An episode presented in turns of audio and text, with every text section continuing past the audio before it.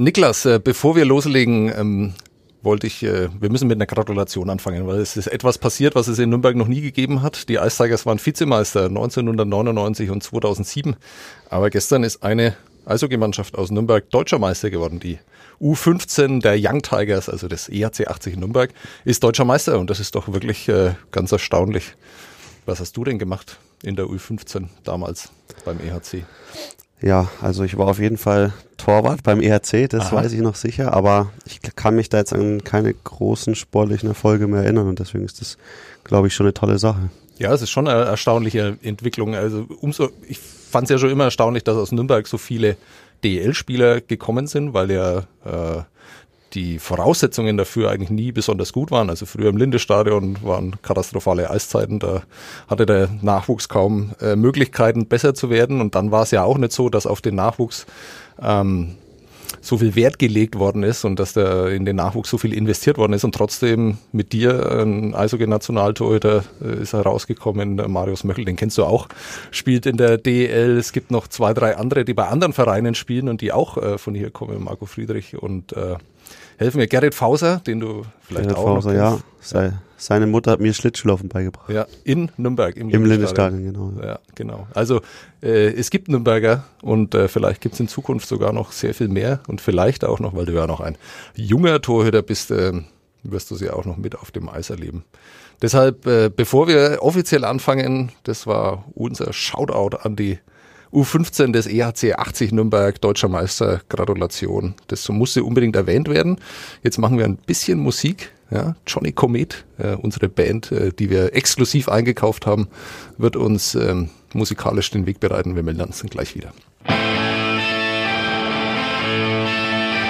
Sitzplatz Ultras. Der Sportpodcast von nordbayern.de.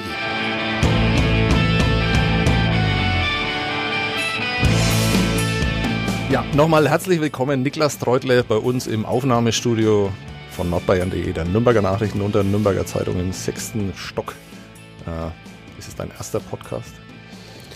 Ich war schon vor ein paar Jahren mal zum Gast beim Herrn Ehelechner. Der Ehelechner hat sie alle. Ja. ja. Der hat als erster zugeschlagen, ja. ja. Der hat halt einfach bessere Connections, ist klar. Ich äh, unter dann habe ich nicht so einen Ruf wie Patrick Ehlechner wahrscheinlich. Ist auch schwer. Ja, ja. Vom, äh, von der Frisur, frisurtechnisch kann ich auch nicht mithalten. Ja. Frisurtechnisch, ja, da bin ich auch ein bisschen neidisch. ja, da ist er allen weit voraus. äh, der Patrick, ja, ähm, ich sag gleich mal Danke, weil ähm, du hast im Moment frei Zeit. Äh, nicht mehr lange wahrscheinlich. Äh, die Saison ist letzte Woche zu Ende gegangen. Das Wetter ist äh, wunderschön draußen und du äh, setzt dich trotzdem in dieses stickige Studio, um dich mit mir über Eishockey zu unterhalten und ähm, über viele gute Sachen, aber vielleicht auch eine Saison, die hätte besser laufen können für die Thomas Sabo Ice Tigers. Ähm, ich mag es aber ganz gern, mit dem Thema anzufangen, mit dem du jetzt vielleicht auch gar nicht so gerechnet hast, um dich ein bisschen außer, um dich zu locken und ein bisschen ähm, äh, zu sehen, was du dazu zu sagen hast. Ähm, was hat Chad Naring eigentlich zu dir gesagt? oh ja, das war, war ganz lustig. Ja, ich meine, der, der hat es eigentlich ganz gut gemacht. Der ist ein Spieler, der wirklich unter die Haut geht. Und ja, dann ist dieses Tor gefallen, wo ich in der, in der Situation war ich mir hundertprozentig sicher, dass es niemals zählen darf. Also mhm. ich habe es mir auch nochmal angeschaut und im Endeffekt ist es auch okay, aber mhm. ich habe mich da wirklich, äh, ja, einfach nur ins Tor reingeschoben gefühlt, ohne dass da ein Verteidiger noch schuld wäre. Also es, und dann kam noch so ein provokanter Jubel und dann war ich schon extrem sauer. Mhm. Und ähm, aber es war dann ganz komisch, sein Schläger lag dann noch bei uns. Und der Olli hatte ihn aber in der Hand und er ist eben auf mich zugelaufen, kam von der Bande, Bande wieder zurück zu mir und hat mir ein bisschen im unfreundlichen Ton gesagt, ich soll bloß nicht seinen Schläger anfassen, aber ein bisschen unhöflicher. Ja. Und dann, ja, dann bin ich ihm ein bisschen nachgelaufen und habe dann versucht, was zurückzusagen, aber es war auch relativ laut. Und äh, ja, dann hat er mir so, was er ganz gern macht, mal beim Gegenspiel ein bisschen am Helm rumfummeln mhm. und dann wollte er mir ein bisschen die Maske, also ich würde war jetzt, ich würde es jetzt nicht mal als Ohrfeige bezeichnen, mhm. aber ein bisschen provokant. Mhm. Und dann, ja, wollte ich mich revanchieren, habe ihm dann aber auch, bei den Torhütern muss man immer aufpassen, mit der Stockhand darf man nicht hinhauen. Mhm. Und mit der Fanghand macht es jetzt eh keinen Sinn. Und dann dachte ich mir, wenn ich jetzt da zuschlag und dann tut es ihm nicht mal weh und ich kriege eine Strafzeit. Deswegen habe ich ihm einfach versucht, eine eine kleine Ohrfeige zu geben, mhm. einfach nur um ja, mich zu revanchieren. Mhm. Aber im Endeffekt ist ja auch immer ganz lustig als Torwart, dass dann eine Schlägerei ausbricht und man selber muss gar nichts machen. Also ich fand das, ich fand das gut. Ja, ich glaube, es fanden äh, viele andere auch gut. Ähm, das sind so die Dinge, die Eishockey, glaube ich, äh, immer noch ganz nett machen, ohne dass sich da jemand verletzen muss dabei, mhm. ohne dass es da vielleicht wirklich ähm, zu Gewaltausbrüchen kommt. Das war ja, blieb ja alles im Rahmen, aber das Erstaunliche war dann doch, ähm, dass du beteiligt warst, weil äh, ich kann mich nicht dran erinnern, äh, dich schon mal in so einer Situation gesehen zu haben. Ähm, erstaunlich ist auch, was dann alles in deinem Kopf vorgeht. Also wie du innerhalb von Sekunden dann Entscheidungen triffst, soll ich zuschlagen, mit welcher Hand soll ich zuschlagen. Am besten lasse ich es lieber dann doch, weil es sieht ja von außen eher unkontrolliert aus. Aber du wusstest ja, was in dem Moment passiert. Du wusstest ja, dass Chet Naring auch ein Spieler ist, der gern provoziert, mhm. was du ja gerade dann auch gesagt hast. Und trotzdem hat man sich dann für einen kurzen Moment nicht unter Kontrolle. Ja, doch, das ist, ähm, ist mir dann auch im Spiel 3 passiert. Da waren wir dann, äh, hatten wir dann lange Unterzahl und ich war, ja, war ein bisschen unzufrieden mit der ganzen Situation von der Schiedsrichterseite aus und dann mhm. ist er auch zwei Minuten lang nur vor meiner Nase rumgefahren mhm. und dann ja, äh, geht die Scheibe in die Ecke und ich will zum Pfosten und er steht ein bisschen im Weg und dann habe ich mir auch dann hin dazu hin verleiten lassen, habe ihm dann einen Stockschlag gegeben. Mhm, ja. ich gesehen, ja. Und er, also es war natürlich von mir total dämlich, aber mhm er ist, ich habe ihm ja auf Schienbein gehauen, also das ist, glaube ich, beim Spieler die bestgeschützteste Stelle ja. und er ist sofort hingefallen ja. und hat dann da nochmal zwei Minuten auch gegen mich rausgezogen. Das sind dann natürlich so Fehlentscheidungen, die dann auch können auch eine Saison dann beenden. Also mhm. ich war natürlich dann bedacht, dass in dem, in dem Unterzahlspiel nichts passiert. Aber da muss man schon aufpassen, muss man sich schon im Griff haben. Das ist also quasi, Chad Naring ist dein äh, Sean Avery. Ja, doch, das kann man schon so sagen. Ja. Mhm. Also Aber ähm, ja, ich finde, ich bin da immer so, ich finde, das gehört zum Eishockey dazu. Also mhm. wenn ich jetzt den mal auf der Straße treffe, wäre ich dem jetzt auch nicht böse. Ich finde das eigentlich cool so. Ich meine, äh, ja, ich glaube, er war er ist so ein unangenehmer Spieler. Ich habe es, glaube ich, für ihn auch ziemlich unangenehm gemacht in der Serie. Mhm. Und er hat bestimmt auch gerne das eine oder andere Tor mehr geschossen. Und ja, ich glaube, das macht ja auch diesen Fans Spaß. Ja, ich glaube auch, ähm, es ist auch nicht so, dass Jochen Reimer zum Beispiel nach seiner Einlage äh, beim sehr berühmten 6 zu 5 mhm. damals beim Stand von 1 zu 5 ist er ja dann nochmal in so eine Münchner Jubeltraube reingesprungen, um äh, dem Herrn Pinizotto zu sagen, was er von ihm hält. Ähm, hat man Jochen Reimer damals auch nicht zugetraut, war auch eine Situation, die ihm nicht geschadet hatte in seiner Popularität. Genau. Äh, ja, ich denke, äh, also Fans äh, mögen sowas ganz gern. Trainer, ja. solange äh, die gleiche Anzahl an Spielern dann auf der Strafbank sitzt, dann normalerweise auch. Also ja. was mir auffällt bei deinem Spiel, wenn man dich so beobachtet, es waren ja doch auch einige enge Spiele jetzt dann dabei, äh, Spiele, die in, in die Verlängerung gegangen sind. Äh, zweimal Bremerhaven, zweimal Mannheim, also einmal Mannheim auf alle Fälle. Mhm. Ähm, dass du dann in diesen Momenten immer noch sehr, sehr locker wirkst. Also ich mhm. kann mich auch erinnern, dass du mal in einer Verlängerung einfach ausgiebig dann mit einem Schiedsrichter geplaudert hast und auch gelacht hast. Also bei dir sieht man es nicht, weil du die Maske aufhast, aber er hat gelacht. Also gehe ich davon mhm. aus, dass, es, dass du das auch gemacht hast. Ähm, bist du tatsächlich so locker oder ist es auch ähm, so ein Instrument, um dich vielleicht wieder runterzufahren und äh mm, doch, ich bin schon sehr locker. Ich bin sogar ein bisschen dann manchmal dann zu locker. Also ich ähm, ja, wie soll ich sagen, ich kämpfe auch gegen diese Lockerheit permanent an. Mhm. Also ich versuche bei jedem Bully ähm, ja, Selbstgespräche ein bisschen zu führen, einfach mhm. ein bisschen mehr im Spiel zu bleiben. Mhm. Weil es ist, ja, ich meine, die, von der Ausstrahlung her ist es natürlich gut für einen Torwart, wenn er so ist. Und ich glaube, dass ich das da auch ganz gut mache. Aber dann, ich meine, das kann halt auch mal sein, dass du in drei Minuten rumstehst und dann auf einmal passiert es dann und dann bist du die Zehntelsekunde zu spät. Und mhm. deswegen ähm, ja, ich weiß, dass es bei mir so ist und ich nutze das auch zum Positiven, aber ich versuche es auch im Zaum zu halten. Also mhm. wenn ich dann mal sowas mache mit dem Schiedsrichter, ähm, zum Beispiel dann mal einen Witz oder einen Spaß, dann schütte ich mir danach auch noch mal einen halben Liter Wasser über den Kopf mhm. und dann sage ich zu mir jetzt, auf geht's. Also mhm. ich versuche das schon auch so im mhm. Zaum zu halten. Dieses Wasser über den Kopf schütten, das sieht man ja nicht nur bei dir. Mhm. Das ist tatsächlich auch sowas, um frisch zu werden dann und um sich wieder klar zu machen, okay, nächstes Bulli, jetzt links, jetzt konzentrieren, was muss ich machen, wo ich, muss ich mich hinstellen, was kommt dann eventuell auf mich zu. Genau, also ich glaube, das Wasser wird dann auch auf der Zeit, auf dem Tor wird es sehr kalt, also das mhm. ist dann wirklich so auf, also nicht aufwachen ist blöd, weil ich bin ja nicht eingeschlafen, Klar. aber bereit mhm. sein und mhm. ja, wahrscheinlich macht es mehr Sinn, wenn man es trinkt, äh, damit man nicht äh, dehydriert und außerdem wird die Ausrüstung schwerer durch das Wasser, liederweise, mhm. aber ja, es macht jeder, jeder Torwart hat das seine anderen ja, Vorlieben. Und was erzählst du dir dann da? Also bei diesen Selbstgesprächen?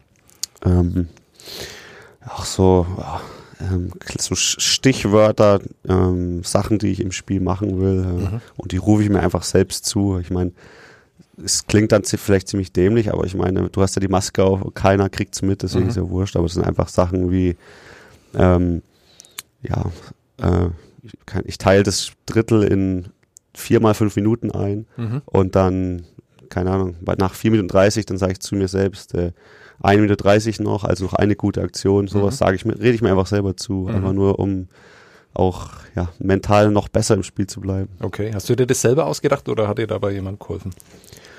Oh, das, das geht wirklich über die Jahre hinweg. Dann erst ist es der eine Torwarttrainer. Ich meine, ich habe jetzt in meiner Karriere, ich weiß nicht, zehn verschiedene Torwarttrainer gehabt. Dann ähm, hatte ich, habe ich mit mehreren Sportpsychologen schon zusammengearbeitet und das sind einfach von so vielen verschiedenen Leuten und man versucht sich ja immer das Beste rauszuziehen und dann mhm.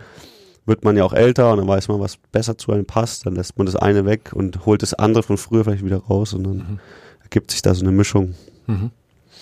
Ähm, mal so eine ganz generelle Frage. Bist du zufrieden mit deiner Saison? Mm, ich, nein, bin ich nicht, weil ich bin immer sehr, sehr selbstkritisch und ich tue mich auch schwer, wenn man jetzt ein Spiel 4-3 verliert, dass man dann sagt, ja, aber dieses Jahr ist die Abwehr auch nicht so gut. Das mhm. ist einfach nicht meine, das sind nicht meine Charakterzüge. Ich schaue mir, die, ich schaue mir meine Gegentore an und ich meine, es ist halt als, also im Fußball ist es anders, aber im Eishockey auch die Tore, die wirklich toll rausgespielt sind, theoretisch sind sie eher noch haltbar als im Fußball. Mhm. Also es ist immer, es ist halt eine Sache von Zentimetern und ja, dann ich bin dann schon bisschen selbstkritischer und ähm, ja, es ist natürlich nicht einfach als Torwart, wenn es dann auch äh, vor dir nicht ganz so stimmt. Ähm, aber ja, ähm, was mir letztes Jahr ähm, richtig gut gelungen ist, war, dass ich wirklich konstant, also ich hatte kaum Ausschläge nach oben und nach unten. Mhm. Dieses Jahr war das eigentlich auch noch okay, aber es gab dann auch mal mal eine Woche, wo es dann nicht so lief und das ist eigentlich, ja, das hat mir dann nicht so gefallen. Mhm ich fand das Erstaunliche, dass du gleich ähm, so in diese, in diesen Champions League-Auftakt, der ja doch eher ungewohnt war mhm. für euch. Also ihr habt zwei Wochenenden, bevor es dann losging, äh, habt ihr schon tatsächlich äh, voll im, im Spielbetrieb war der da. Das waren keine Testspiele mehr, das waren gegen Mannschaften, die tendenziell stärker sind als viele DEL-Mannschaften auch, äh, natürlich äh, stärker sind als die normalen Testspielgegner, die ihr da vielleicht zu dem Zeitpunkt habt. Ähm, und da warst du gleich voll da und äh, hast ja der Mannschaft dann auch dieses, äh, diesen ersten Sieg, der so wichtig war, der dann im Nachhinein nichts mehr wert war, aber äh, äh, gebracht. Ähm, das fand ich überraschend. Wie, wie macht man sowas? Oder ist es für einen Torhüter leichter, dann aus der Sommerpause äh, gleich bei 100 Prozent zu sein als für einen Feldspieler?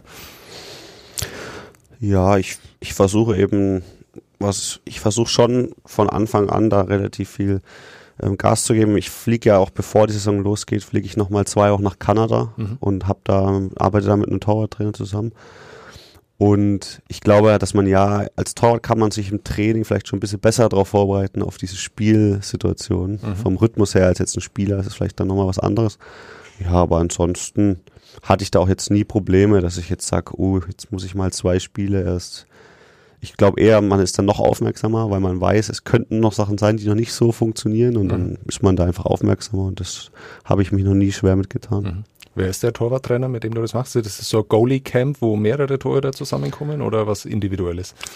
Hm, teils, teils. Das ist Torwarttrainer, den habe ich, ähm, den habe ich übers über Instagram kennengelernt. Den mhm. habe ich nämlich, da ist ja heutzutage mit diesen ganzen Torwart-Videos, da gucke ich ja auch, bin ich auch ein bisschen ein Nerd, da schaue ich mir auch den ganzen Tag irgendwelche Videos an. Mhm. Und da habe ich ihn gesehen, wie er mit ein paar Torhütern gearbeitet hat und ähm, mir hat es einfach gefallen, das Konzeptübung und dann ähm, bin ich, habe ich ihn angeschrieben, ob ich mal rüberfliegen kann und dann, mhm. was auch ganz schön ist, weil er jetzt kein bekannter mhm. Star-Tortrainer äh, ist, war eben total begeistert, hat mir dann auch so ein bisschen quasi den roten Teppich ausgerollt und dann mhm hat er zu mir gesagt, ja komm, ich habe eine Woche ein Camp, wo ich mitmachen kann. Da bin ich dann hingeflogen fürs Camp. Mhm. Und dann bin ich noch eine Woche geblieben und durfte mir quasi meine Eiseinheiten selber aus, aussuchen. Also ich mhm. konnte sagen, du morgen gar nicht, übermorgen dreimal. Mhm. Und konnte ich mir dann komplett, kann ich mir das so zurechtlegen. Und dann hat es mir auch noch ermöglicht, dass ich dann ähm, mit dem Crosby und dem McKinnon auch nochmal aufs Eis gehen kann, Aha, weil ja. die machen da auch ihre Privattrainingseinheiten zu zweit und Mhm. ist dann natürlich eine coole Sache. Also. Mhm. Also äh, nur für unsere Hörer, Crosby, den Namen habt ihr vielleicht schon mal gehört. Sidney Crosby ist äh, wahrscheinlich so über die letzten zehn Jahre, auch wenn man aktuell sagt, dass Conor McDavid der beste Spieler der Welt ist. Dahinter würde ich sagen, ist immer noch Sidney Crosby äh, mindestens die Nummer zwei, äh, vielleicht als kompletter Stürmer immer noch die Nummer eins äh, über die über das letzte Jahrzehnt äh, der beste Eishockeyspieler der Welt. Und Nathan McKinnon ist gar nicht so viel schlechter, den kennt man nur nicht so, weil er nicht ganz so viele Erfolge hatte und äh, ist aber ein guter Kumpel von Sidney Crosby und die offenbar auch viel zusammen trainieren, wie wir gerade erfahren haben. Äh, ja, ähm, wir könnten jetzt noch über einzelne Saves reden, machen wir später noch. Saves, mit denen du Nürnberg schöner gemacht hast. Und das ist jetzt eine sehr plumpe Überleitung zu unserem Sponsor, denn äh, den müssen wir und den wollen wir natürlich auch äh, äh, hier erwähnen, ist ja völlig klar. Werk B, mit denen wir sehr gut zusammenarbeiten, sehr gern zusammenarbeiten und äh, die mit den Nürnberg Falcons in den Playoffs äh, der Beach Tour am Hauptmarkt und dem PSD Event Sommer und den Winterhütten am Airport Nürnberg Nürnberg noch schöner machen, genauso wie die Saves von Niklas Treutle.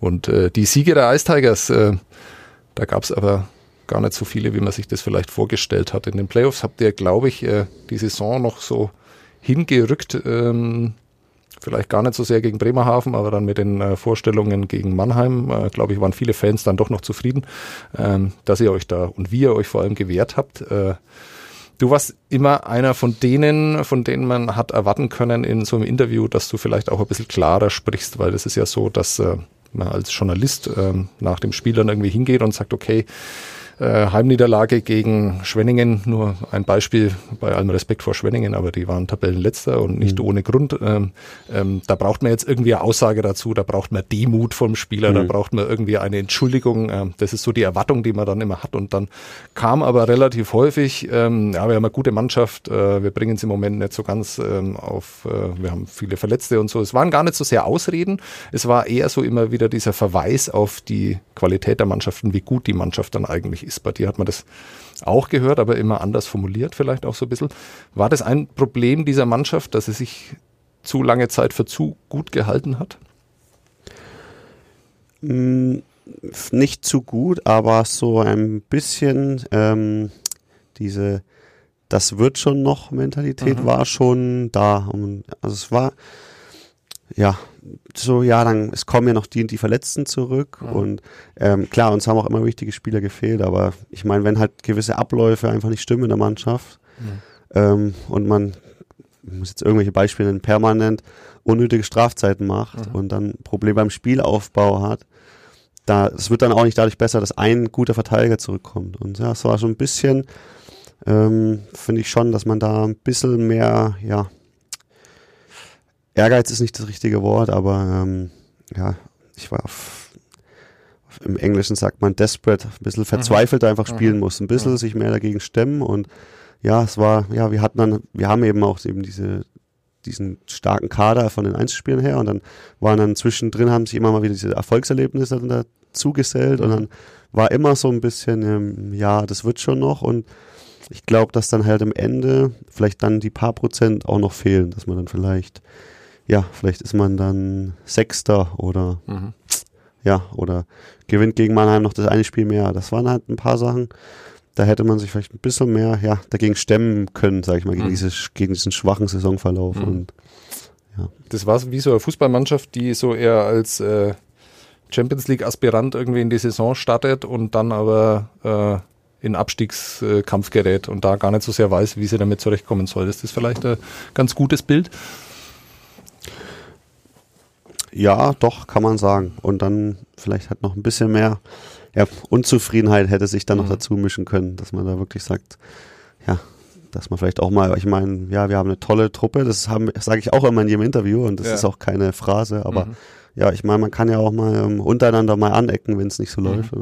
War halt ja nicht so bei uns. Mhm. Ähm, die Frage nach deiner Saison habe ich schon gestellt.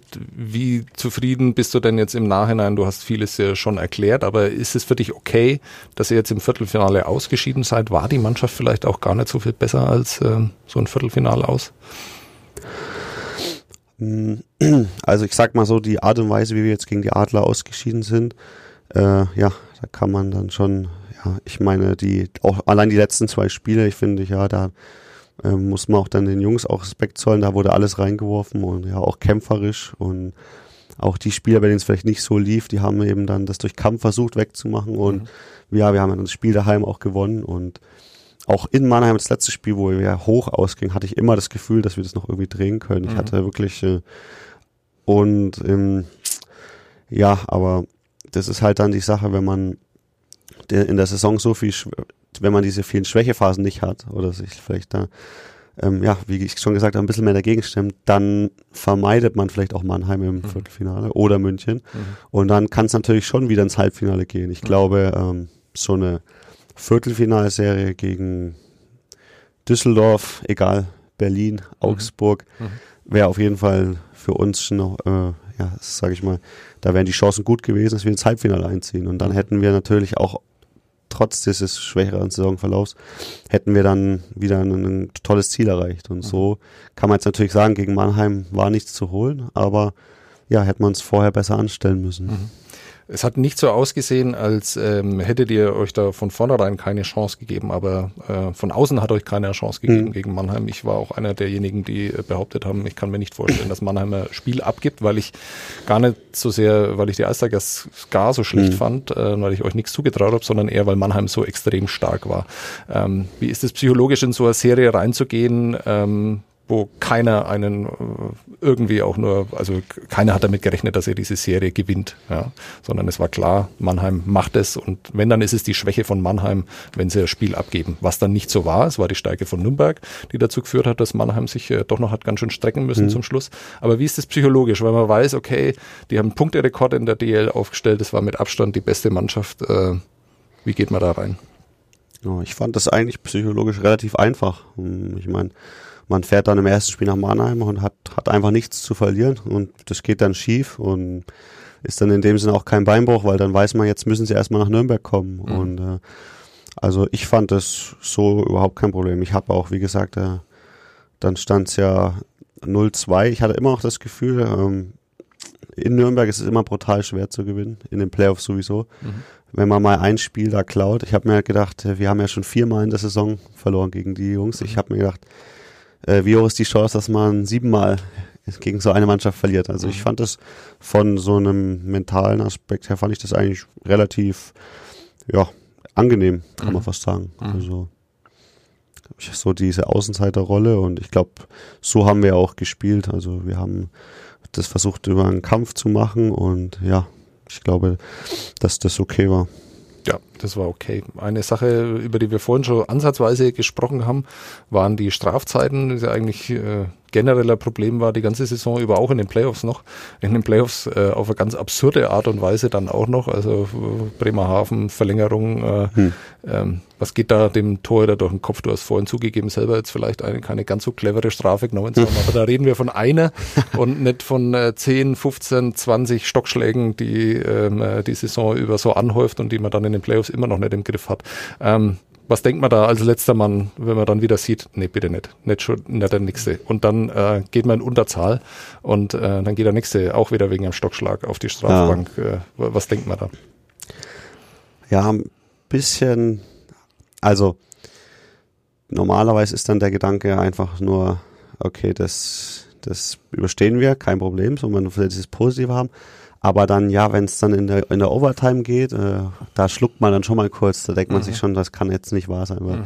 es gibt halt auch verschiedene, also aus Torwartsicht, ist natürlich bei den Spielen anders, aber es gibt halt ähm, verschiedene Arten von Strafzeiten. Und mhm. wenn du jemanden, der gerade ein Tor schießen will, äh, überspitzt gesagt das Handgelenk brichst und du mhm. kriegst zwei Minuten dafür, dann hast du ja wirklich ein äh, hat das ja einen Sinn gehabt, das Ganze. Also mhm. das war dann eine Strafzeit, die du hättest ziehen müssen. Und mhm. dann gibt's halt die Strafzeiten, wo du keinerlei Vorteil rausziehst. Und wenn dann sowas in der Overtime passiert, äh, dann ja ist natürlich erstmal, ja, ist man schon wirklich ein bisschen geschockt. Man will ja auch nicht, dass die Saison rum ist und man weiß jetzt, ja, gibt's wieder so eine große Chance. Also es war schon, muss man kritisch sagen, ich habe es ja auch, habe ja auch eine doofe Straße gemacht, da dass man da nicht lernt aus den Fehlern der ganzen Saison ist schon wirklich, Also höchst erstaunlich.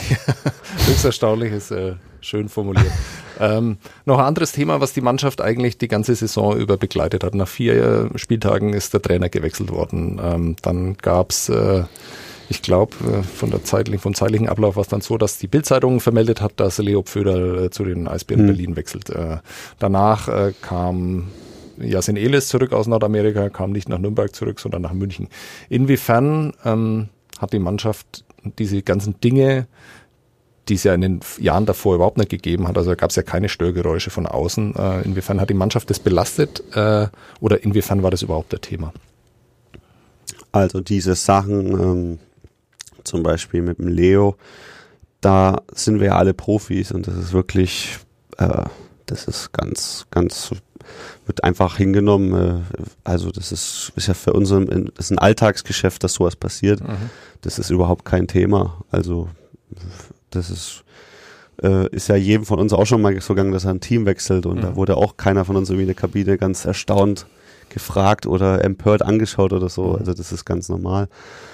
Und Gut, diese, diese Yasin-Sache, die war natürlich in der Kabine schon ein Thema, aber ich, ich meine, wir sind alles ja erwachsene Männer, wir haben das ein bisschen mit Humor, dann haben wir ein paar Witze drüber gemacht mhm. und so. Also das ist wirklich überhaupt null Prozent Ablenkung, würde ich sagen. Und ich hatte so das Gefühl gegen München, das Heimspiel, das hat ja sogar noch geholfen. Die Jungs waren ja, ja, ja erst hätte einer oder andere Check mehr bekommen, mhm. hat dann auch in dem Spiel ist halt auch nicht zum Zug gekommen. Also ich glaube, dass das in dem Sinne sogar noch geholfen hat in dem Spiel gegen München. Mhm.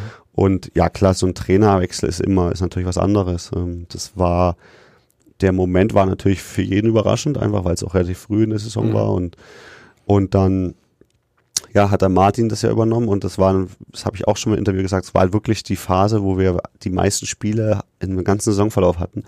Und dann wenn du Sonntag, Mittwoch, Freitag, Sonntag, Dienstag spielst, dann hast du halt auch im Training kannst du kaum an Sachen arbeiten mhm. und ja, das ist natürlich dann schon für eine Mannschaft, genauso für einen Trainer einfach eine schwierige Situation, weil ja. klar, du willst jetzt Trainer Neues, du musst, du willst jetzt Sachen verbessern, Sachen ändern, du hast aber wenig Zeit, um das zu machen. Dann sind die Jungs auch mental nicht so frisch im Training, dass du da jetzt eine 45 Minuten die Taktik änderst, äh, mhm. das, diese Abläufe zu einzustudieren. Und ja, das war natürlich schon keine einfache Phase. Und ich glaube, dass das sich dann, aber man hat es auch gesehen, als dann die Spiele weniger wurden, wurde das auch besser dann. Mhm. Gut. Ähm, ich glaube, wir können die Eistag jetzt mal so ein bisschen abhaken, ein bisschen mehr über dich reden. Ähm, machst du wahrscheinlich gar nicht so gern, oder? Über dich reden? Mm. Ach doch. Ja, ja. sehr, sehr gute Antwort. Ähm, äh, mir ist aufgefallen, äh, also hier sitzt ein Eishockey-Nationaltorhüter. Ein, ne, ein Nürnberger, der es in die DEL zum Stammtorhüter geschafft hat, äh, der in Nürnberg mittlerweile als Identifikationsfigur gilt, äh, den man auf der Straße erkennt in Nürnberg. Ist das so? Immer häufiger, ja. Mhm. Aber jetzt, also es wird immer mehr. Mhm. Also, merke ich schon. Trotzdem äh, finde ich eben, auch wenn das jetzt eher so äh, überhaupt nicht dazu passt zu meiner Einladung, äh, Einleitung, äh, glaube ich, dass man bei dir so ein bisschen, äh, dass du ein bisschen Pech hast mit deinem Timing. Also du warst äh, in München Torhüter, hast dich da auch durchgesetzt, äh, hast gezeigt, wie stark du in der DL sein kannst und dass du auch ein Nummer 1 Torhüter in der DL sein kannst. Bekommst eine große Chance zu einem Zeitpunkt, wo München dann anfängt, äh, plötzlich deutscher Meister zu werden, gehst du äh, nach Nordamerika, ähm, bist dann da bei den Arizona Coyotes in der Organisation, ähm, äh, zu einem Zeitpunkt, wo die Arizona Coyotes kein wirklich gutes, äh, kein guter NHL-Club waren, das hat sich jetzt auch wieder geändert. Also haben viele Talente werden jetzt langsam so gut, ähm, dass sie sogar wieder an Playoffs denken können. Glaube ich, wenn es jetzt im Moment nicht ganz so gut aussieht, wird wahrscheinlich nichts mehr. Aber sie haben eine gutes, gute Saison gespielt, hatten viele Verletzte, sind ein ernstzunehmender NHL-Club. Jetzt kommst du nach Nürnberg, ähm, hast dann noch ein Halbfinale mitbekommen und jetzt ist dann die Phase, wo viele sagen, also dieses Fenster, wo die Ice Tigers um die Meisterschaft haben mitspielen können, das ist jetzt erstmal zu. Mal sehen, wie es jetzt weitergeht. Darum geht es jetzt aber gar nicht. Mhm. Ähm, das mit diesem Timing, Sehe ich das richtig oder machst du dir über solche Dinge überhaupt keine Gedanken in deiner Karriere? Mm, also ich habe darüber noch nie nachgedacht und auf diese, Münchner Geschichte und Arizona, da ist das absolut richtig. Also ich bin ja dann weg von München, als dann diese Mhm. Erfolgsgeschichte angefangen hat, das stimmt. Und ja, ich, als ich wiederkam, äh, ja, da hatte ich, war ich auch noch in München unter Vertrag und da waren jedes Jahr hat es dann an ein paar Kleinigkeiten gescheitert, dass ich äh, wie das ist auch, dass ich da wieder spiele. Also nicht jedes Jahr, sondern im, nach meiner Rückkehr. Mhm. Und aber das mit der Nürnberger, ähm, das sehe ich nicht so. Ich meine, ich hatte nämlich dann ja das Jahr in Krefeld und das war für mich ein extrem schwieriges Jahr mit Finnland und Krefeld. Also da habe ich schon ein bisschen gelitten, weil Mhm. war da auch durch diesen geplatzten NHL-Traum war dann das Selbstvertrauen ein bisschen am Boden und dann war ich äh, in Finnland, hatte ich, war ich bei einer schwachen Mannschaft, die, die waren, glaube ich, aufgestiegen und das erst zweite Jahr in der Liga und die haben sich schwer getan und dann Krefeld, ich weiß gar nicht, ob wir letzter wurden. Ich würde fast meinen, wir wurden letzter. Ich möchte jetzt nichts vorletzter. Und ja, diese, diese Niederlagenserien, die gehen einem dann schon auch an die Nieren. Und dann war für mich dann so, ich habe in Krefeld in, einem, in der einen Saison habe ich, glaube ich, zwölf Niederlagen am Stück. Also das sind Mhm. wirklich Sachen, wo du dann, Mhm. der Puck wird immer kleiner und äh, irgendwie, Aber deine Statistiken waren, glaube ich, gar nicht so schlecht dann auch in dem Jahr, oder? nö, Mhm. äh, ja, also ab und zu fange ich dann auch nochmal ein. Mhm. Also und dann für, mit der Rückkehr nach Nürnberg, das war ja auch noch so äh, äh, für mich was Besonderes wegen der Heimat natürlich, aber ich wollte natürlich auch wieder auf diesen sportlichen Pfad zurückkommen und seitdem ich in Nürnberg bin, bin ich ja Nationaltorwart. Also Ja. ich sehe das jetzt nicht so, dass ich jetzt irgendeinen Zyklus da verpasst hätte oder so. Mhm. Und Vielleicht fängt er auch erst an. Genau, wer weiß. Ähm, lass uns noch mal kurz über die NHL reden. Ähm, Leute, die sich natürlich für Eishockey interessieren, haben das damals äh, verfolgt, aber ich gehe jetzt auch mal davon aus, dass nicht, jeder so ganz genau weiß, wie das so funktioniert.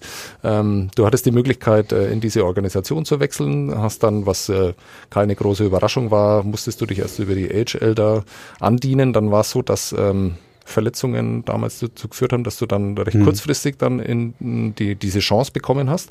Hast dann gegen St. Louis deinen ersten Einsatz gehabt, warst zehn Minuten auf dem Eis, Hm. äh, hast quasi ein Shutout.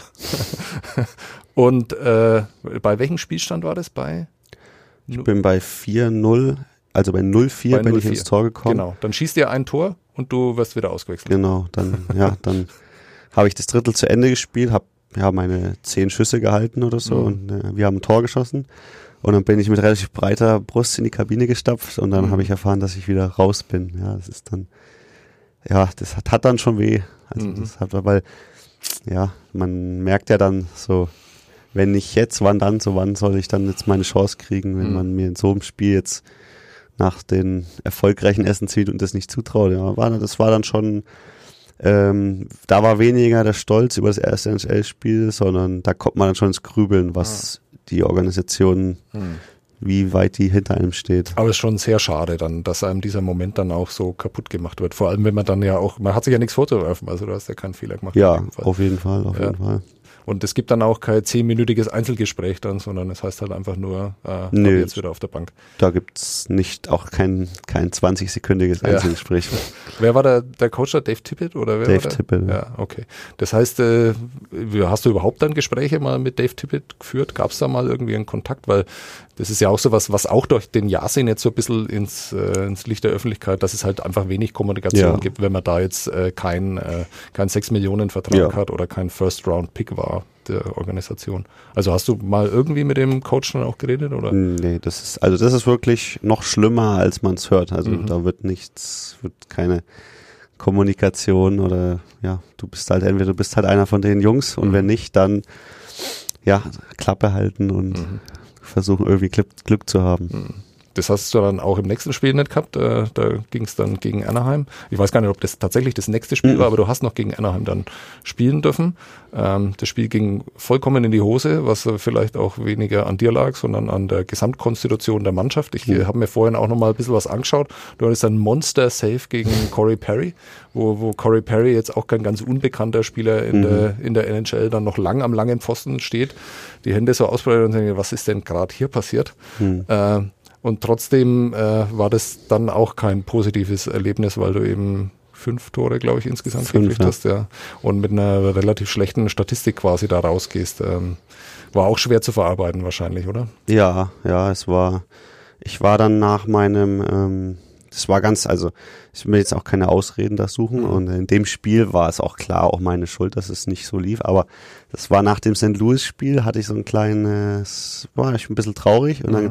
kam auch der Mike Smith wieder zurück ins Training und dann stand ich zwei Wochen lang im Training an der Bande oder Mhm. zehn Tage und habe gar nicht mehr richtig mittrainiert Okay. und die Jungs haben halt sechs Spiele in Folge verloren. Mhm. Und dann kam das Heimspiel gegen äh, Anaheim, die hatten damals zehn Siege in Folge und dann Mhm. hieß es auf einmal ja, äh, du darfst morgen ran. Mhm. Und ja, ähm, das ist natürlich dann erst schon ein tolles Gefühl und dann geht das Spiel los und ähm, ähm, ich habe dann beim ersten Gegentor hatte ich ein, habe ich mir einen kleinen Fauxpas geleistet. Da Mhm. habe ich hinterm Tor meinem wollte ich am Gegner vorbeischießen, treffe den am Schienbein und wie es so ist, die Scheibe springt vors Tor, also klarer Torfehler. Mhm. Dann eine Minute später haben wir eine Unterzahl und ähm, ja, die machen so ein, ein tolles Play und dann steht es 2-0 und du hast noch nicht mal eine Scheibe gehalten. Und dann, ja, dann schluckst du erstmal. Mhm. Und ja, ich habe mich dann versucht zusammenzureißen, ähm, um mich da wieder reinzukämpfen.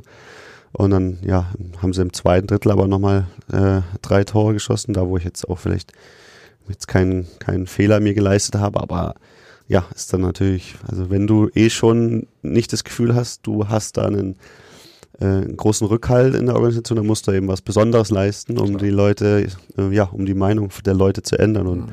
das ist mir halt in dem Spiel gar nicht gelungen und dann geht es natürlich auch zum Großteil dann auf meine Kappe und dann Mhm. ist es, äh, ja, das ist dann schon bitter. Also danach war dann erstmal, das hing mir dann lange nach. Mhm. War das dann, hast du dich dann so gefühlt, dass man dich dann quasi den DAX zum Fraß vorgeworfen hat, weil man wusste, dieses Spiel verliert man wahrscheinlich und äh, will dann vielleicht auch dem Starting Goalie, der einen dicken Vertrag hat, dann vielleicht auch äh, das Spiel ersparen und dann, Mm, und dann schaut man mal, was der Junge so kann.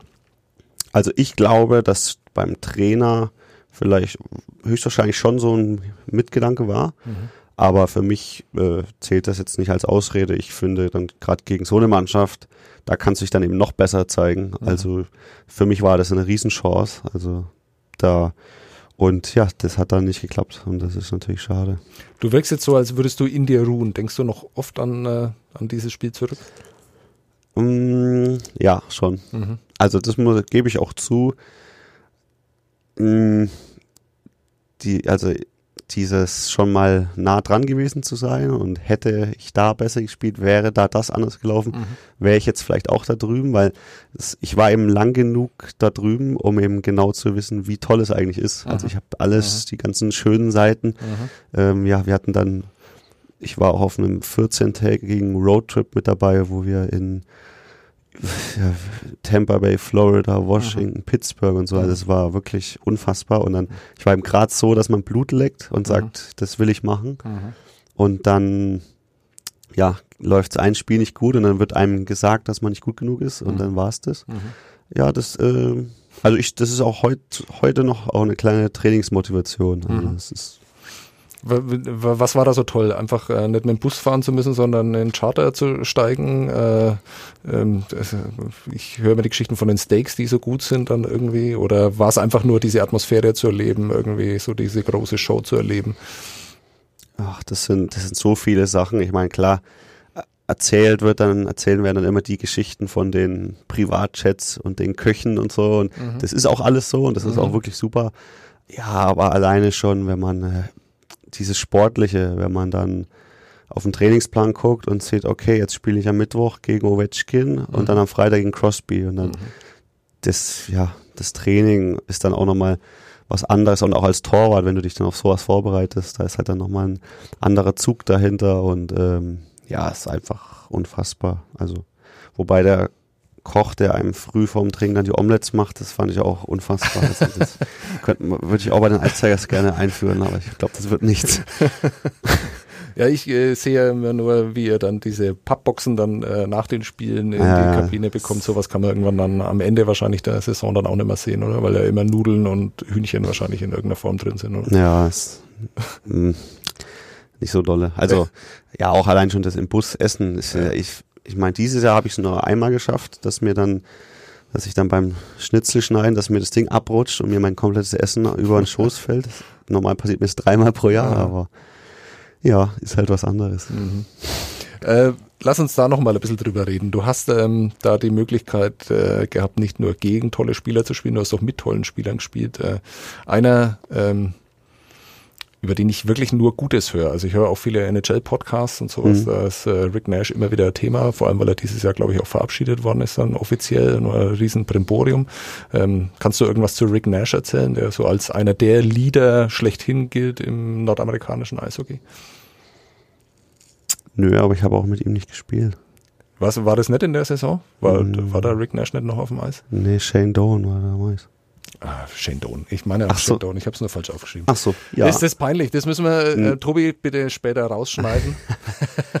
ich habe ja jetzt schon Angst gehabt, dass äh, ich irgendwas nein, nein, Tolles nein, vergessen Nein, nein, nein. Ich habe jetzt einfach nur, ich habe äh, aus irgendeinem Grund äh, statt Shane Doan Rick Nash Okay. aufgeschrieben. Jetzt wollte ich natürlich besonders glänzen mit meinem äh, fantastischen NHL-Wissen und sage dann den falschen Spieler. Ja, wir lassen es drin. Ich stehe dazu. Äh, natürlich meinte ich nicht Rick Nash, weil Rick Nash auch in Arizona nie gespielt hat, sondern Shane Doan. Ja. Ja, ähm, unfassbar. Also man hat mir vorhin, vorher gesagt, also ich, klar kann, kann, kennt man den Namen auch schon vorher, aber ich wusste vorher jetzt auch nicht, ich wusste, dass es ein toller Eishockeyspieler ist, aber Mhm. ähm, und dann hat man vorher wurde mir schon so, oh, das ist ja toll, dass du den mal kennenlernst. Und ich so, ach ja, ja, super. Mhm. Und dann, ja, dieses, du, man kommt da ja dahin und fängt das Camp an und es ist ja dann, das sind ja dann 70 Spieler oder so. Also es ist ja wirklich, und er als Kapitän, äh, ja, ruft dann, kümmert sich dann darum, dass dann ich und der Matthias Plachter Mhm. bei ihm auf seiner Pferderanch schlafen dürfen. Und nach dem, nach dem Training fragt er dann die ganzen, die, das sind ja keine NHL-Spieler, das sind ja dann irgendwelche Neuen, die da mal Ja. auch reinschnuppern dürfen. Mhm. Da wird dann, kommt dann auf die Jungs zu und fragt, ob die dann nach dem Training mit ihm zu Hause kommen wollen, weil wir spielen Tennis und seine Frau macht Burger und so. Also wirklich unfassbar. Also muss ich schon sagen, das habe ich so auch noch nie erlebt. Also, die Geschichten stimmen dann alle quasi über ihn. Ja. Hat, hat euch als Rookies aus Europa, die ja eigentlich ja dann auch wirklich, äh, man muss es ja so hart sagen, also ihr, ihr seid halt irgendwie, die halt entweder ihre Chance nutzen oder eben nicht. Ja, ja, da wird klar. dann weiter kein Wert drauf gelegt. Weil Matthias Plachter war es ja genauso, der jetzt dann Ja. in Mannheim im, im Halbfinale steht. Ähm, und, und Rick Nash äh, hat aber trotzdem sich dann darum gekümmert und äh, hat euch den Start quasi dann äh, ermöglicht, dass ihr da besser reinkommt. ja, der Shane Doan war es zwar, aber Jetzt sage ich schon wieder Rick Nash, das ist ja unfassbar. Das ist ja unfassbar. Ich bin in einer denkbar schlechten, ich weiß auch nicht, wie jetzt, wie hier auf Rick, ich habe ja auch hier. Rick Nash aufgeschrieben, obwohl, ja, keine Auf- Ahnung, Shane Doan.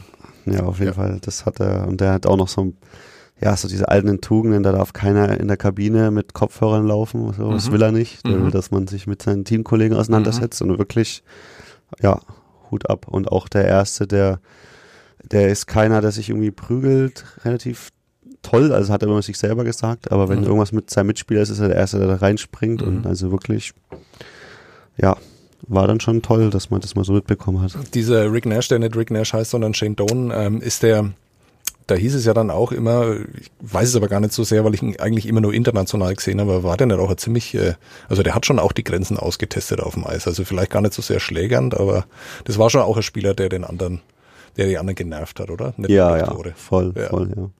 Der hatte mal, er hatte mal gegrinst, er hatte mal gesagt, äh, früher, weil die Liga ist, hat sich ja verändert, es gibt ja weniger Tough Guys Mhm. und weniger, Mhm. hat er immer gegrinst, hat immer gesagt, ja, früher hätte ich sowas nicht machen können, aber mittlerweile kann ich mich ja auch ein bisschen aufführen und so. Mhm. Also der hat schon auch, hatte auch Spaß dran gehabt. Mhm.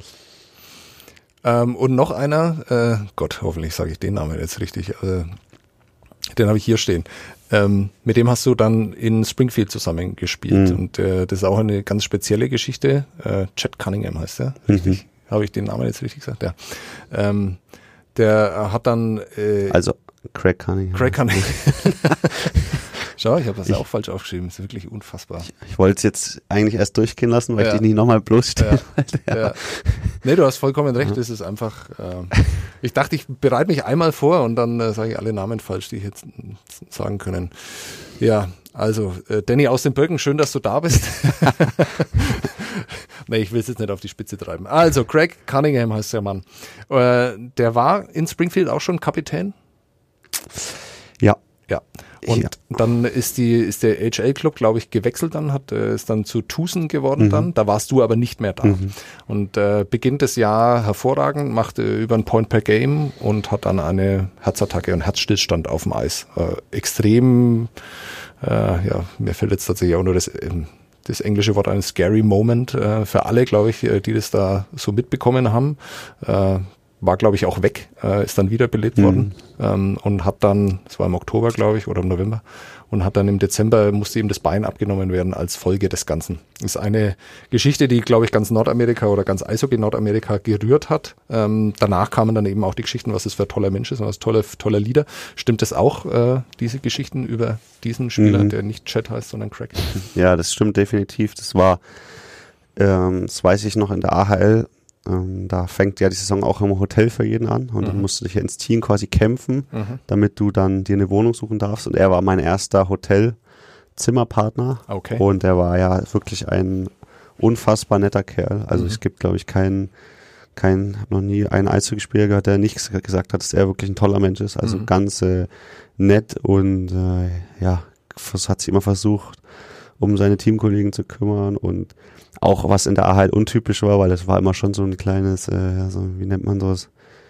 Äh, da wurde natürlich äh, Neid und Lästern Mhm. und warum der und ich Mhm. nicht und so. Und Mhm. er war da komplett, ist da herausgestochen. Äh, Mhm. Ganz netter Kerl und immer harter Arbeiter und Mhm. toller Eishockeyspieler gewesen. Mhm. Und dann, ja, das, wie du wie du es gesagt hast, ich habe dann das, was dann passiert ist, alles auch nur Mhm.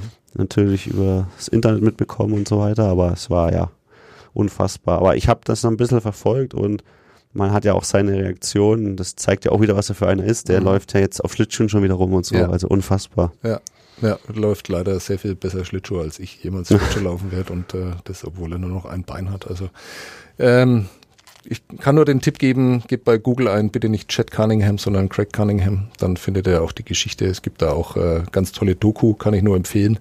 Und äh, jetzt wissen wir auch, dass äh, diese Geschichte nicht irgendwie aufgebauscht ist, sondern dass sie ähm, einen ehrlichen Hintergrund hat und dass er ein toller Mensch ist. So, äh, das war jetzt ein toller Part dieses Podcasts, den ich komplett kaputt gemacht habe. Ähm, so Rick Nash und Chad Cunningham, es ist eine Katastrophe. Ich würde ähm, das Ganze gern abschließen mit so ein bisschen einem Nerd-Talk. Ähm, also wer jetzt sich jetzt nicht für Torhüter Technik und sowas interessiert, der kann gern, vielen Dank, dass ihr dabei wart. Äh, wir sind bei 48 Minuten. Ähm, aber es gibt so zwei, drei Sachen, die mich einfach persönlich mal interessieren. Und wenn man die Möglichkeit hat, so in aller Ruhe darüber zu reden, würde ich sie ganz gern wahrnehmen. Ähm, du bist auch dafür bekannt, ähm, dass du hier und da auch immer so einen spektakulären Save auspackst. Also du bist auch Stammgast in diesen Top Ten von Magenta Sport, die dann immer wieder, wo, wo dann auch die Torhüter zu ihrem Recht kommen mit ihren äh, Szenen. Ich habe gerade schon über den, den Stick Save gegen Corey Perry äh, geredet. Ähm, das ist ja eigentlich immer ein Zeichen davon, nein, es ist falsch. Also äh, man wird dazu gezwungen, wenn es irgendwie ein, ein gutes Play gibt und du halt einfach aus der Position gebracht wirst. Ähm, es gibt, früher gab es Torhüter, die auf sowas immer spekuliert haben. Also deren Stellungsspiel schlecht war, die dann halt einfach immer für die Show gesorgt haben, indem sie dann ihre, ihre Fanghand und ich glaube, sowas gibt's heute gar nicht mehr so sehr. Aber es gibt natürlich in Unterzahl einfach diese Situationen, wo du durch einen Querpass dazu gezwungen wirst, einfach rüber zu sliden und sowas. Wenn du da die Fanghand auspackst, ähm, ist es ähm, Zufall? Siehst du den Puck? Oder ist es einfach was einstudiert ist, dass du da die Fanghand hast und er schießt dann da rein? Mm, Also, wie du schon richtig gesagt hast, erstmal ähm, hast du natürlich so deinen, ich sag mal, Werkzeugkasten, deine Mhm. Bewegungen und wenn du dann so ein Save machst, dann ist es erstmal was, was außer Plan ist. Also Mhm. so ein Save machst du, wenn du quasi mal zu spät dran bist, was aber natürlich bei einem schnellen, äh, schnellen Play na natürlich jederzeit passieren kann. Also und dann für mich ist es eine Trainingssache. Also ähm, ich will mich da jetzt nicht selber den Himmel loben, aber was ich halt schon immer versucht habe, ist, ähm, im Training ist es relativ ätzend, wenn du in einer Minute 30 Schüsse aufs Tor bekommst. Die springen permanent von der Bande wieder vor und die Spieler rennen halt dann nochmal hin und schießen die ins leere Tor und jubeln. Und das ist eigentlich relativ nervig, aber ich hab, ich versuche halt, äh, auch wenn es sau anstrengend ist, ich versuche halt, dass ich die Augen noch irgendwie zum Puck krieg, wo sie gerade rumfliegt. Und wenn ich dann sehe, der Spieler schießt ins leere Tor, mei, dann musst du dich halt nach hinten fallen lassen und gehst noch mit der, versuchst einfach noch mit Hand hinzukommen, dass du so ein bisschen, äh, sowas passiert zwar selten, aber du kannst es ja auch ein bisschen automatisieren. Und ähm, ja, also für mich ist das eher so eine ja, Intuitionssache. Mhm. Man kann dann noch schauen, schießt, meistens ist es ja, dann sind die Schüsse ja flach und dann musst du dann natürlich erkennen, ob der Spieler sich nochmal die, die Zehntelsekunde Zeit nimmt, um dass er dann doch hochschießt und so. Mhm. Aber für mich ist das eine Trainingssache. Also ich, ja, ich versuche das im, diese Bewegung auch im Training ein bisschen zu automatisieren, dass du halt die Scheiben nicht aufgibst, dass du nicht, der erste Moment darf halt nicht sein, äh, oh Mist, sondern da muss ich noch hin. Mhm. Du hast gerade gesagt, äh, da schaut man sich den Plan dann an, wenn man in der NHL ist. Äh, Mittwoch geht's gegen äh, Ovi, Freitag geht's gegen Crosby.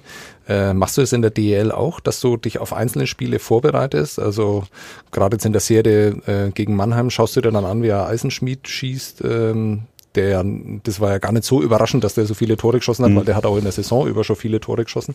Ähm, machst du sowas?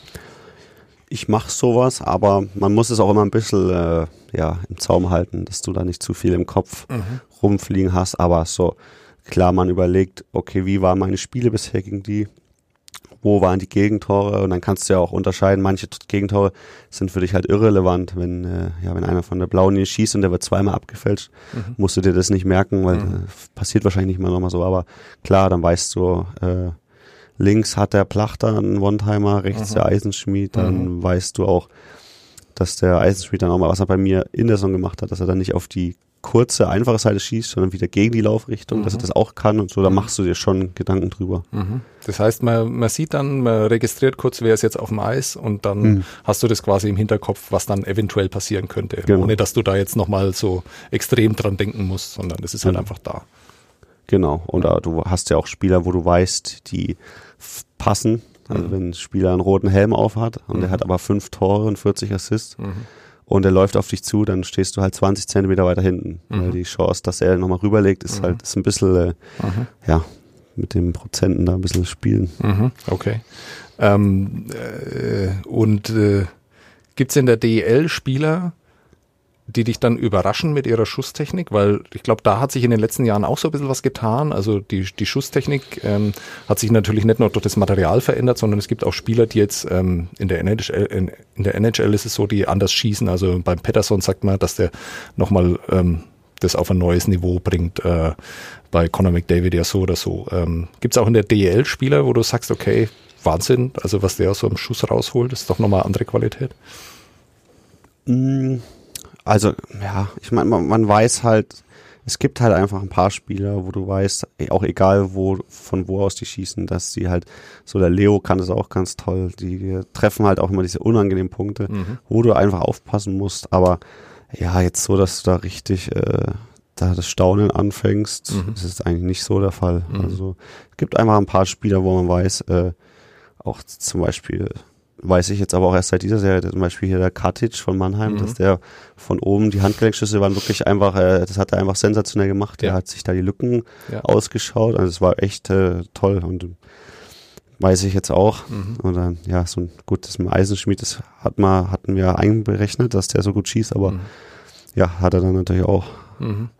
ja, Wort gehalten, sage ich mal. Aber jetzt so richtig, dass man da jetzt denkt, oh, bei dem einen ist das besonders toll, ist Mhm. jetzt nicht der Fall. ne. Bei den Katage-Toren, das ist dann auch sowas, äh, wo man als Fan, als Beobachter, auch als wir Journalisten, die wir auch meistens von solchen Dingen dann auch keine Ahnung haben, erst in der dritten Kameraeinstellung dann sehen, dass du einfach hast nichts sehen können. Ähm, weil es waren keine harten Schüsse, aber es waren unheimlich platzierte Schüsse. Und nachdem er es ja nicht nur einmal gemacht hat, äh, kann man davon ausgehen, dass er das auch ziemlich bewusst macht. Ähm, bei solchen Toren, wenn du dir das dann anschaust, sagst du dann, okay, konnte ich einfach auch nichts machen. Hm, grundsätzlich nein, weil grundsätzlich äh, mag ich mag das nicht. Das machen viele Torhüter dieses Jahr, den habe ich nicht gesehen. Ich finde es auch furchtbar, wenn ein Torwart so ein Tor kassiert und man, sieht man ganz oft und dann so mit den Schultern zuckt oder so Richtung Verteidiger so ein bisschen die Hände. Das finde ich ganz furchtbar, weil ich bin der Meinung, wenn du die Scheibe nicht gesehen hast, hast du einen Fehler gemacht. Weil wenn du, äh, wenn du zu klein bist, dann musst du äh, schlittschuhläuferisch so gut sein, dass du irgendwie außenrum dir einen äh, Weg da suchst. Was zum Beispiel Matthias Niederberger sehr gut kann. Äh, und wenn du groß bist, dann musst du über, musst wissen, wann du über welche Schulter schaust. Also ich bin der Meinung, dass du dann die Scheiben finden musst. Aber es geht halt auch nicht immer oft. Äh, ja, wenn dann der Schuss kommt und in dem Moment läuft ein Milan Jucina dir durchs Bild, Ja. dann ist es halt wie wenn du mal zwei Sekunden äh, das Licht einer ausschaltet. Siehst du halt nichts mehr. Und ja, und dann ja, wie gesagt, ich versuche schon, ähm, wenn du dann von oben siehst, äh, das war bei dem einen Tor so, was ich zu Hause kassiert habe, wo ich ähm, das schaffe, den Schuss zu sehen, ähm, dann in die richtige Richtung gehe und mir der dann trotzdem noch über die Schulter geht und dann mhm. oben reinschlägt, dann muss man dann auch mal sagen, ja, das war dann einfach ein toller Schuss. Also mhm. dann habe ich ja das Beste, ich habe ja versucht, die Schussauslösung zu sehen, mhm. bin in die richtige Richtung und bin relativ groß, das heißt, da war nicht viel, mhm. wo er hätte reingehen können. Und dann mhm. muss man dann auch mal sagen, gut, dann Hut ab. Also das heißt jetzt äh, deine Bitte an das Management äh, der Ice Tigers, äh, nachdem Milan Jurcina ja keinen Vertrag mehr bekommt, äh, du willst lieber so 1,75 Meter große Verteidiger. Ach, das, das kann man so nicht sagen, weil der wird er dann auch oft wird er dann angeschossen. Ja. dann denke ich mal, Gott sei Dank ist er so breit. Ja. Ist ja beim Olli auch so, der mhm. bekommt ja auch viel ab. Mhm. Nee, nee, wie gesagt, das ist dann die Aufgabe des Torhüters, mhm. das, ähm, ja, die Scheibe zu finden. Noch so eine Frage, ähm, ist es dir lieber, wenn die Jungs die Schüsse blocken oder eher nicht? Hm, das ist, das ist eine gute Frage. Ähm, also erstmal ist jeder geblockte Schuss ist ja toll als Tor mhm. und jedes Mal hat man sich zu bedanken, weil ich weiß ja, wie so eine Scheibe wehtun kann, aber mir tut's fast nie weh und ich weiß, mhm. was die Spieler da, mhm. also die sind ja auch, das weiß nicht, ob man das so als Zuschauer äh, weiß, was da für blaue Flecken bei entstehen und so. Da denke ich manchmal, fahr lieber mal ins Krankenhaus, also mhm. nicht, dass das Bein noch abfällt. Mhm. Ähm, aber es gibt auch ähm, gerade so diese, ähm, diese Versuche zu blocken, ist halt oft so, dass dir dann auch die Sicht weggenommen wird. Also es sind oft, denkt man mal, ja, besser, dass du den jetzt auch geblockt hast, weil mhm. ich habe jetzt einfach gar nichts gesehen. Mhm, mhm, also es ist ja immer eigentlich angenehmer, den Verteidiger neben dir zu haben, weil dann hast du, siehst du die Scheibe und du hast die Tendenz, dass der Stürmer auf die andere Seite schießt, mhm. weil der Stürmer sucht sich ja die Freiseite vom Tor aus. Mhm. Also es ist ja teils, teils, aber mhm. man ist schon für jeden geblockten Schuss dankbar und okay. das spiegelt sich auch in so einer Statistik auch wieder. Es sind oft Schüsse, wo, wo man dann eben die Scheibe nicht findet. Man geht einfach runter und sieht, dass gerade noch einer wegblockt und so. Also das ist schon, äh, ja. Und man weiß eben auch zu schätzen bezüglich der Schmerzen, die da akzeptiert werden, sage ich mal. Mhm. Gut, ähm, wir müssen jetzt noch kräftig an diesem Produkt rumschneiden, damit meine ganzen peinlichen Fehler noch ausgeschnitten werden. Äh, eine Frage geht es noch zu klären. Äh, wie geht's weiter? weiter? Ähm, deine Saison, gehe ich jetzt mal davon aus, ist noch nicht vorbei. Ähm, ja, ich werde dann noch nächste Woche zur Nationalmannschaft fahren mhm. und ja, dann versucht man sich da von Woche zu Woche. Es fehlen ja Torhüter noch, die ja noch nachrücken können. Mhm. So auch aus der NHL kann ja immer noch jemand kommen. Deswegen, ja, ist das ziemlich anstrengend, weil man will sich, man muss sich in jedem Training versuchen aufzudrängen. Man trainiert die ganze Woche, spielt am Wochenende. Mhm. Also ist noch weit entfernt von Urlaub, aber mhm. ja, das Ziel ist natürlich die WM und das ist ja so ein es war letztes Jahr schon eine, ein Traum, der da in Erfüllung gegangen ist und mhm. da will man natürlich weiter dabei bleiben und das, mhm. ja, da muss man jetzt natürlich noch wochenlang tolle Leistungen abliefern. Mhm. Muss man vielleicht noch kurz erklären, wir haben davor schon mal ganz kurz drüber geredet. Ähm, letztes Jahr bei der WM äh, also du bist nicht als Nummer eins in die WM gegangen, aber würde ich sagen, als gefühlte Nummer eins wieder rausgegangen. Ähm, kann man jetzt irgendwie, aber du fühlst dich noch nicht so, also dass du wirklich der Stammtorhüter der Eishockey-Nationalmannschaft ist. Also ich nur noch kurz, um das zu erklären, in der NHL gibt's äh, Thomas Kreis und Philipp Grubauer, der mir vorhin auch nicht eingefallen ist. Ich bin froh, dass ich wenigstens den Namen richtig sage und nicht Patrick Grubauer zu ihm sage. Äh, ähm, die, äh, also der eine ähm, äh, wird nicht Playoffs spielen, der andere wird Playoffs spielen mit den New York Islanders. Äh, Kommt es ja immer darauf an, wie lange die dann dabei sind, ob sie dann selber noch rüberkommen wollen. Ist ja alles nicht so ganz einfach. Dann gibt es Danny aus den Birken, der letztes Jahr mit dafür gesorgt hat, dass Deutschland die Silbermedaille bei den Olympischen Spielen, der weiß man auch nicht so ganz genau, äh, ob der nach einem möglichen Finale gegen Mannheim und mit David Wolf, der sieben Spiele vor ihm rumfährt, dann noch Bock auf der WM hat. Ähm, also ist alles noch so ein bisschen vage, ist eigentlich wie immer so, aber jetzt nochmal, um auf diese Frage zurückzukommen, du fühlst dich noch nicht als Stammtorhüter der deutschen Eishockey-Nationalmannschaft? Nee, überhaupt nicht. Also ich glaube, dass ich so die letzte WM habe ich für, habe ich wirklich für mich persönlich toll genutzt. Ich habe aus meinen Chancen das Beste gemacht und habe dann am Ende auch die meisten Spieler gemacht. Also da, aber ja, wie, wie du schon gesagt hast, äh, da gibt's halt, es gibt zwei Leute in der NHL, wo äh, wenn die Bock haben, die sind gesetzt, was ich auch okay finde. Also wenn ich jetzt in der NHL wäre und 10 Millionen verdienen würde, würde ich auch nicht äh, mhm. zur Nationalmannschaft äh, reisen als dritter Torwart. Also das ist ganz klar. Und der Danny, der hat ja, der hat eine Silbermedaille geholt. Das, äh, ja, das spricht ja schon für sich und deswegen gibt's da, ist das eigentlich auch kein Thema, dann, dass so einer, wenn der Bock hat auf Nationalmannschaft, dass er dann dabei ist. Also mit Bock meine ich, wenn er, ich meine, diese, Klar. der spielt ja, der hat ja dieses Jahr, hat er ja auch unfassbar viele Spiele gemacht, mhm. mit der Champions League noch mhm. und die Playoff-Serie wird wahrscheinlich auch lang.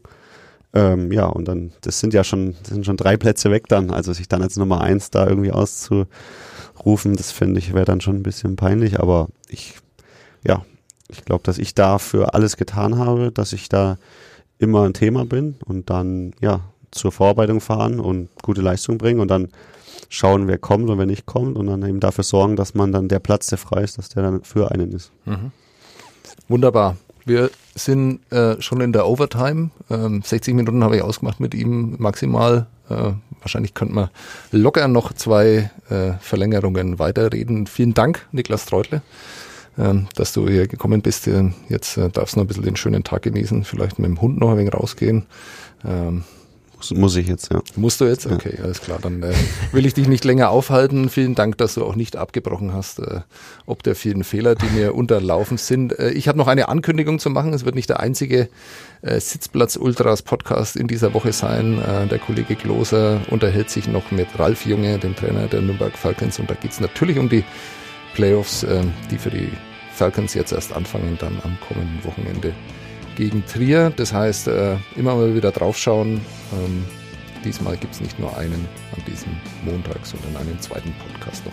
Vielen Dank fürs Zuhören. Vielen Dank nochmal an Niklas Treutle. Wir sehen und hören uns dann ab August wieder, wahrscheinlich, wenn es wieder losgeht. Oder das heißt, können wir dich in der Slowakei vielleicht mal anrufen? Können wir ja, da was machen? Auf jeden Fall, klar. Gar kein Problem. Alles klar. Mach mal. Danke okay, sehr. Danke. Ciao.